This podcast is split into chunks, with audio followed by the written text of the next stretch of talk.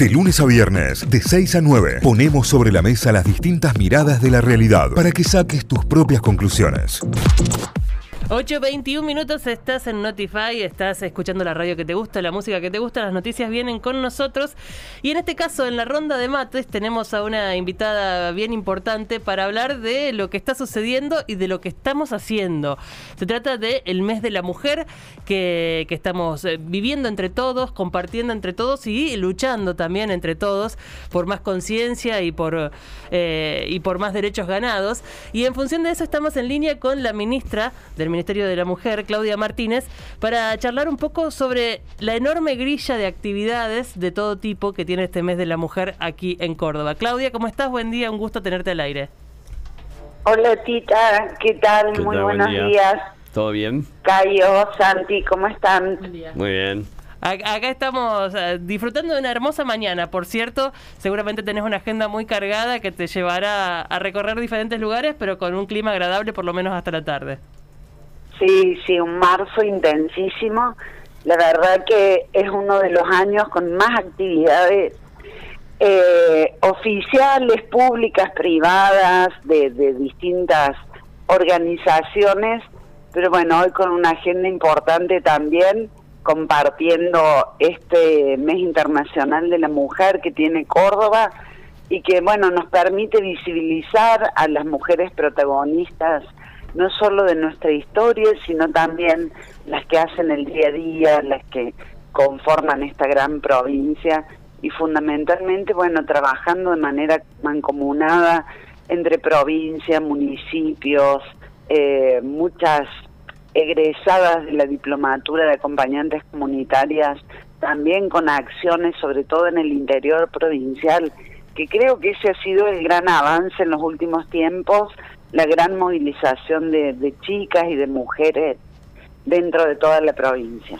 Eh, me pareció también, sí, eh, eh, imagino la, gran movilización de gente que, que, generan unas agendas como esta, pero pensaba un poco en el eslogan que tiene este año, que es lo estamos haciendo. a principio, a fin del año pasado, en realidad, visitábamos el espacio Mujeres Tech para contar un poco de qué se trataba ese nuevo espacio que tiene Córdoba, que es tan importante para el emprendimiento y para las libertades de las mujeres.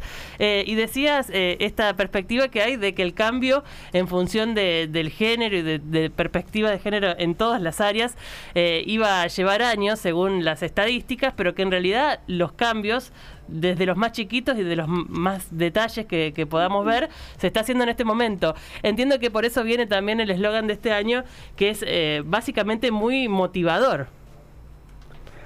Sí, la verdad motivador y además que es inclusivo, porque en ese sentido creo que, que los cambios como bien vos lo describís, los estamos haciendo y los hacemos no solo las mujeres, sino que hoy vemos mucha participación de los varones. Sabemos que falta un montón todavía. Yo siempre menciono un dato que, que es estremecedor. El último foro económico mundial de Davos da un dato tremendo sobre la brecha de género, sobre todo en lo económico, y dice que vamos a necesitar 268 años para lograr la igualdad de género. Y bueno, sabemos que, que no estamos dispuestas, ni la sociedad puede esperar, ni la humanidad puede esperar esa cantidad de años. Claro. Por eso creo que, que lo que sucede en la Argentina, fundamentalmente, mira que yo tengo colegas y amigas en distintos lugares del mundo que, que trabajan en este sentido y lo que pasa en nuestro país con nuestras juventudes, nuestras nuestras pibas, los pibes, es muy fuerte. Así que tenemos la confianza de que vamos a, a liderar un cambio social que no nos va a llevar esa cantidad de años. Claro, 268 es muchísimo y, pensar en, bajar ese número también, eh, me imagino que es un trabajo duro. Eh, eh, ¿Cuál es la esperanza ante esto, digo, de, lograrlo? Si es que hay una meta, porque, digo, la decisión debería ser ya y ahora, ¿no? Digo, el pero requiere un cambio cultural, un cambio de paradigma. ¿Cuál crees vos, en este caso, que, podría llegar a ser, Claudia? Mira, eh yo prefiero salir de esa cifra y que tomarlo como dato también claro. para entender lo difícil que son estos cambios. porque digo, hay, hay también una, una presión social para que el cambio sea hoy, aquí y ahora. Pero bueno, entendemos que, que son siglos de patriarcado, que, que es muy difícil modificar determinados patrones culturales. Hay una cultura política de la sociedad donde el varón siempre ha estado por encima de la mujer y eso ha desencadenado una serie de, costumbres, de, de, conductas que necesitamos modificar. Pero fundamentalmente lo que tenemos que parar urgente es la violencia de género. Claro. Porque uno puede ser parte de un proceso de cambio social donde las sociedades evidentemente tienen que ir evolucionando y se entiende que hay un proceso, no es que alguien se levante un día y dice, bueno, hoy vamos a ser igualitarios. Eso no existe y no va a suceder. Pero el tema de la violencia de género sí es preocupante porque vemos que, que estamos en una situación sumamente crítica, la violencia sigue creciendo, los femicidios siguen en aumento y, y esto creo que eh, si nos ponemos de acuerdo, todas las instituciones que somos parte del Estado, pero además la sociedad que resista ante, ante esta fuerte reacción del patriarcado por porque es una reacción de ante la igualdad de género, ¿no?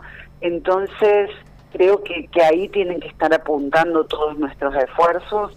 Esto es lo que también es el compromiso diario del Estado provincial fundamentalmente, trabajando en conjunto con el Poder Judicial, con la policía y, por sobre todas las cosas con las mujeres, porque las que llevan adelante este tipo de procesos son ellas, con, con todos los obstáculos, con lo difícil que es romper con un ciclo de violencia de género, por las amenazas, por los miedos, hay un sinnúmero de, de presiones que, que no cualquier persona les puede enfrentar.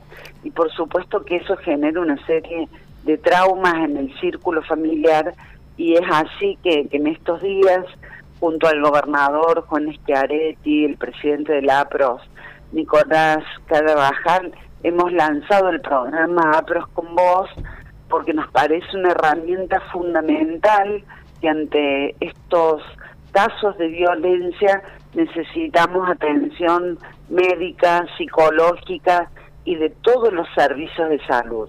Y eso lo, lo estamos garantizando no solamente con las profesionales de los polos, de los dispensarios, de los puntos mujer del interior, sino también de todo el sistema de salud a través del APROS, que son 15.000 prestadores en toda la provincia. Eh, es, un, es un dato muy importante. Ninguna mujer se tiene que quedar sin ese tipo de asistencia y esta red prestacional nos va a permitir llegar a todas las mujeres. Definitivamente. Eh, se destaca en este caso a través del Ministerio el trabajo en territorio. Lo mencionabas recién. Los puntos mujer, entiendo que este mes además están inaugurando aún más puntos mujer en toda la provincia. Eh, la ampliación de los polos de la mujer en el, en el interior provincial. Este trabajo de territorio es directo y llega a, a, la persona que está padeciendo eh, violencia de género en particular, ¿no? Sí, bueno, ese es uno de los grandes objetivos que es descentralizar el, el servicio y, la gestión. Y mm, yo recuerdo en estos días, uno por ahí se, se pone a pensar todo lo que hemos logrado en estos años y, me ha tocado participar hace muy poco en París con ministras de Europa y de Latinoamérica y la verdad que los grandes avances que, que viene teniendo Córdoba eh, están enmarcados en una política pública que tiene una continuidad de más de 20 años. Entonces, 20 años de trabajo sostenido en esta temática, evidentemente que puede ir consolidando esa plataforma territorial. Hoy ya tenemos con el de ayer, que ayer inauguramos el punto mujer de Cuesta Blanca, 108 puntos mujer que eh, son dispositivos territoriales en cada uno de los municipios. Son como pequeños polos de la mujer, es un primer nivel de atención que cada municipio tiene, sobre todo que están eh, distribuidos estratégicamente en toda la provincia y ojalá que en algún momento podamos tener en todas partes.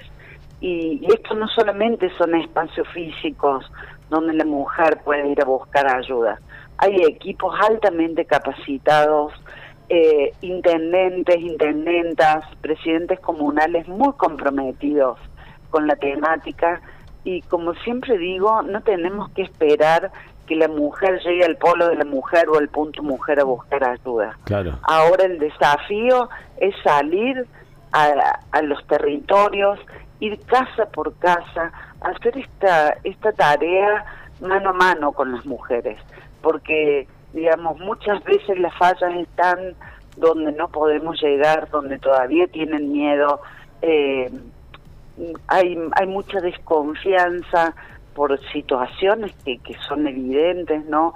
Que, que muchas veces hemos fallado y la mujer necesita más protección.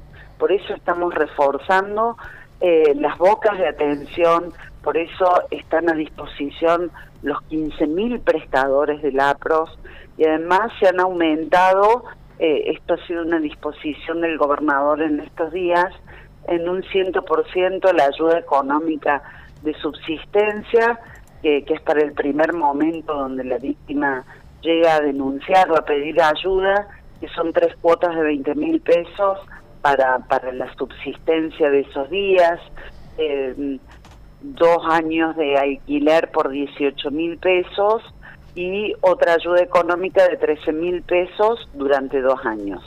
Más programas de capacitación en empleo. En el Polo de la Mujer tenemos una escuela primaria, secundaria y una eh, escuela para adolescentes. Las historias, las historias de las de las egresadas de la escuela del Polo de la Mujer es son tan demoledoras como emocionantes. De verdad que a, cualquiera que pueda acercarse a sus testimonios, mujeres que lograron salir de situaciones de violencia muy graves, de, de situaciones de vulnerabilidad, vulnerabilidad muy grave y, y, que toman las riendas de su vida en función de la educación. Todas las historias que, que hay para contar ahí son maravillosas, Claudia. Sí, la verdad, mm, nosotras que estamos en, en esa primera línea, que, las conocemos a todas desde el primer día que llegaron hasta hoy, que, que están, bueno, desarrollando un oficio, emprendiendo su pequeño negocio, eh, donde comparten también con sus hijos e hijas. Eh, cuando vemos todos estos cambios realmente son muy motivadores para el equipo del Polo de la Mujer, porque sabemos que no es fácil salir y bueno, eso nos da muchísimo aliento. Y si me permiten, quiero, quiero hacer un reconocimiento muy especial a, a todas aquellas profesionales en este mes que, que trabajan en los temas de violencia de género, fundamentalmente las del Polo de la Mujer. en estos días se van a cumplir dos años del confinamiento, bueno, ahora se van a cumplir tres, hemos atravesado dos años del confinamiento obligatorio y, y yo recuerdo en esos días eh, venía sucediendo esto en todo el mundo, que iban cerrando países y en este contacto, en estas redes que tenemos con colegas de todo el mundo, nos fuimos preparando para eso días y semanas previas. Y, y, yo recuerdo cuando planteaba esto de qué pasaría si el mundo se cierra, eh, me decían que era como una locura, pero igual nos preparamos. Y el día del confinamiento, que cerraban las unidades judiciales, que cerraba tribunales, la atención presencial, que todo se iba cerrando, nosotras nos organizamos para seguir atendiendo 24 horas, pero también pensar cómo colaborar con los otros poderes para que las mujeres no se quedaran sin asistencia. Y es así que armamos el 0800 eh, de tener 30 operadoras, pasó a tener 120. Teníamos profesionales atendiendo y tomando denuncias 24 horas. De 50 llamadas diarias pasamos a tener 350 eh, con autorización del Poder Judicial para que poder tomar denuncias por teléfono. Y recuerdo ese día que llegaban las mujeres al polo, yo creo que fue el día donde más gente había en el polo, porque estaban muertas de miedo las mujeres, porque los agresores estaban regresando a su vivienda, porque tenían, nadie podía moverse de la casa, recuerdan. y, en muchos casos se habían vencido las medidas judiciales y, estaban ahí buscando medidas, protección. Y, recuerdo esa noche que, muchas trabajadoras, muchas compañeras de nuestros equipos, compañeros, ninguno se volvió a la casa, nos quedamos todo, todos esos días en el polo eh, permanentemente para poder contener esa demanda. Y, yo creo que, eso también marcó la diferencia. Y que hemos tenido un gran trabajo en pandemia porque hubiera sido un desastre realmente. Mm. Y, eso lo quiero valorar y recordarlo. Y, bueno, creo que, que luego de, ese gran paso que dimos, hoy podemos trabajar eh, de manera muy, muy unida, con, con objetivos muy claros y, y bueno, creo que, que estos 20 años de, trabajo, de política pública, demostraron que, que hay un equipo también muy sólido para contener una situación de emergencia como la que hemos vivido.